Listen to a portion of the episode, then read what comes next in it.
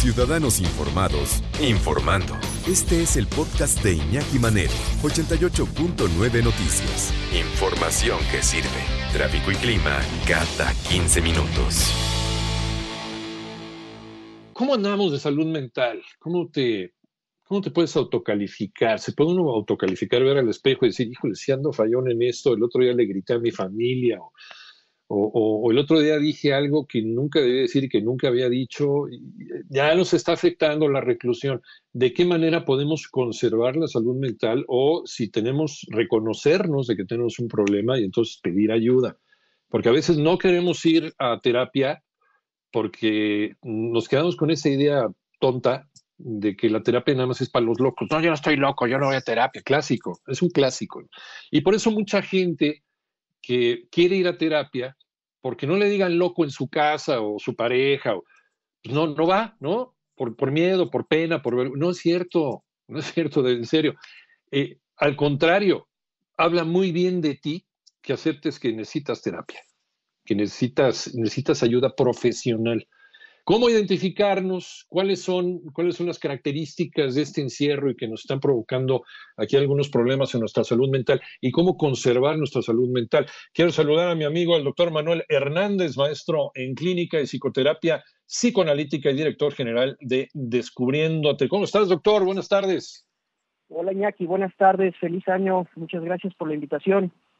Al contrario, un abrazo, doctor. Oye, eh, Sí, desde luego ya sabemos que se magnifica este tipo de problemas porque ya llevamos un año, casi un año encerrados muchos, pero ¿cuáles serían los primeros síntomas que podemos encontrar eh, para poder decir y que uno se dé cuenta, oye, sí tengo problemas y sí necesito ayuda? Mira, yo creo que de manera general lo primero que hay que prestarle atención es a signos de depresión, ansiedad o angustia e incluso estrés. Esos cuatro puntos serían como los principales para poder decir algo ya no anda bien, si lo vamos pasando a un plano más general, ya entramos en el terreno de otro tipo de síntomas, como pueden ser, por ejemplo, fatiga, desgano, apatía, dificultad para concentrarse, empezar a perder el interés en actividades que antes nos llenaban de, júbilo, que nos, hacían sentir bien, tener problemas para dormir. Este fue uno de los primeros síntomas que empezamos a experimentar producto de la cuarentena por otro lado, también está cambios repentinos en el estado de ánimo. Ahorita decías que de pronto uno puede eh, reaccionar sobreexaltado, impulsivo, gritando, irritable, y normalmente no lo hacíamos de esa forma. Cuando uno se sorprende a sí mismo que de manera recurrente ya está empezando a tener cierto tipo de reacciones que habitualmente no teníamos, ya es momento de empezarle a prestar como cierta atención. De hecho, hay, hay gente que de pronto ya está como enojada todo el tiempo o empieza a experimentar temores que aparentemente no tienen mucha razón, aunque en, realidad ahorita pues el mayor temor es a contagiarse, es a, que se pierda un ser querido, a perder el trabajo, empieza a haber una serie de angustias y ansiedades reales. Eh, si antes a lo mejor si éramos un poquito malhumorados, bueno, pues es parte de, del carácter de cada quien, pero ahora ya no es nada más el estar de malas, sino, sino el gritarle a la gente, tener poca tolerancia ante cosas muy diminutas y muy, muy pequeñitas y muy, muy cotidianas que antes no nos molestaban, ahora nos molestan más, ¿no? El, magnificar las cosas, o, dar portazos, o salirnos de la casa, o insultar, o ser más agresivos, llegar a una agresión no solamente verbal, sino física. O, eh, por el otro lado, eh, el ocultarnos en nuestro cuarto, meternos, o incluso empezar a pegarle a cosas que antes no hacíamos, como la botella, ¿no? Eso, esos son rasgos, esos son síntomas de que algo mal está pasando. Ya lo reconocemos, eh, cómo empezar a reestructurarnos, aún a pesar de que ya se nos dijo Manuel, y, que las digo, las, noticias no son buenas, probablemente nos tengamos que quedar guardados todavía un año más. Eh, ¿Cómo empezar a tomarlo como una realidad sin que nos siga afectando? Manuel, regresamos contigo. Sí, claro. Pues mira, ahorita de las recomendaciones más puntuales para tratar de ir sorteando todos estos cambios en el estado de ánimo, el primero es hacer ejercicio, intentar por lo menos mantener un ritmo de media hora de ejercicio al día. Por otro lado, intentar encontrar algún pasatiempo que te ayude a distraerte, a relajarte, a desestresarte. Ser cuidadoso en la estructura de tus horarios, sobre todo los que están haciendo home office. necesitan ciertos espacios para desestresarse un poquito, para relajarse, para comer. Eh, el cuidar los hábitos alimenticios ahorita resulta fundamental. Y lo más importante, y, lo mencionabas ahorita, creo que es importante evitar caer en el abuso de, sustancias como el alcohol, como algún tipo de fármaco o, el cigarro. Y por supuesto, cuando ya vemos que pasaron más de 15 días, tres semanas, en donde hemos hecho algunos esfuerzos por relajarnos, por desestresarnos, por este, hacer cosas que nos motiven y no lo conseguimos, ese es el momento para buscar ayuda con un especialista, porque es un hecho que los niveles de estrés, de angustia y de ansiedad se han elevado de manera importante. Eh, en México todavía hay muchos estigmas en torno a la medicación o a los fármacos este, que tienen que ver con ansiolíticos, con antidepresivos, antipsicóticos, etcétera.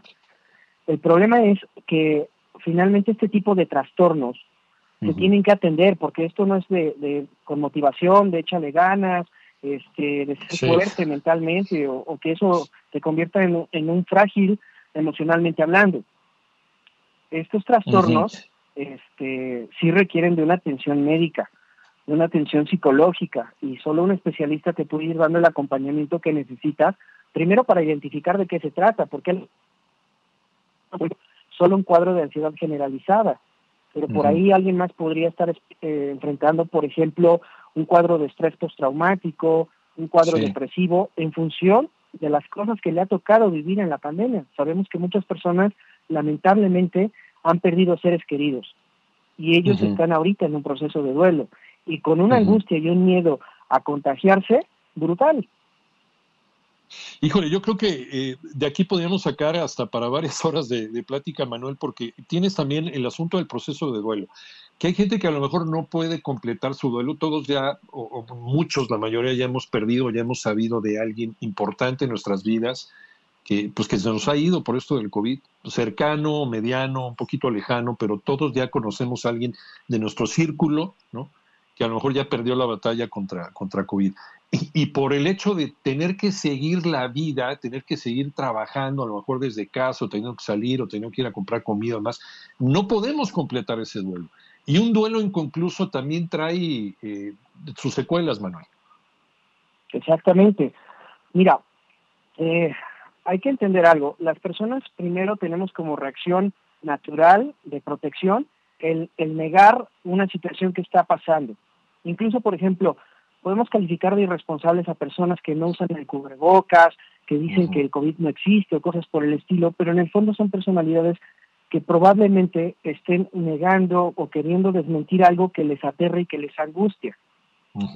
Entonces, sí hay que entender que echamos mano de ciertos mecanismos de defensa a nivel emocional para bajar o contener esas posibles angustias y ansiedades, pero a la larga eh, esto puede traer otro tipo de repercusiones. O sea, las personas que padecen depresión, por ejemplo, enfrentan un cuadro en donde, por decirte un ejemplo, tienen dificultad para concentrarse, les cuesta más trabajo tomar ciertas decisiones, este, se vuelven más inseguros, empiezan a, ser pesimistas, empiezan a ver un futuro como gris, este, pierden la esperanza de que las cosas puedan mejorar.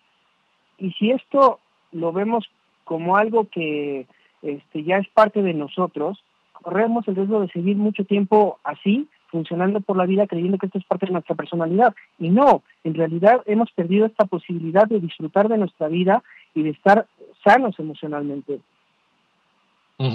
Eh, ¿Qué podemos aprender emocionalmente? Ahora te, te, te la tortilla de esta reclusión y de esta pandemia. ¿Qué podemos sacar de positivo, ¿no? Eh, psicológicamente hablando, de esta pandemia de la reclusión, el apreciar más las cosas que antes no apreciábamos y antes no, no veíamos, me imagino.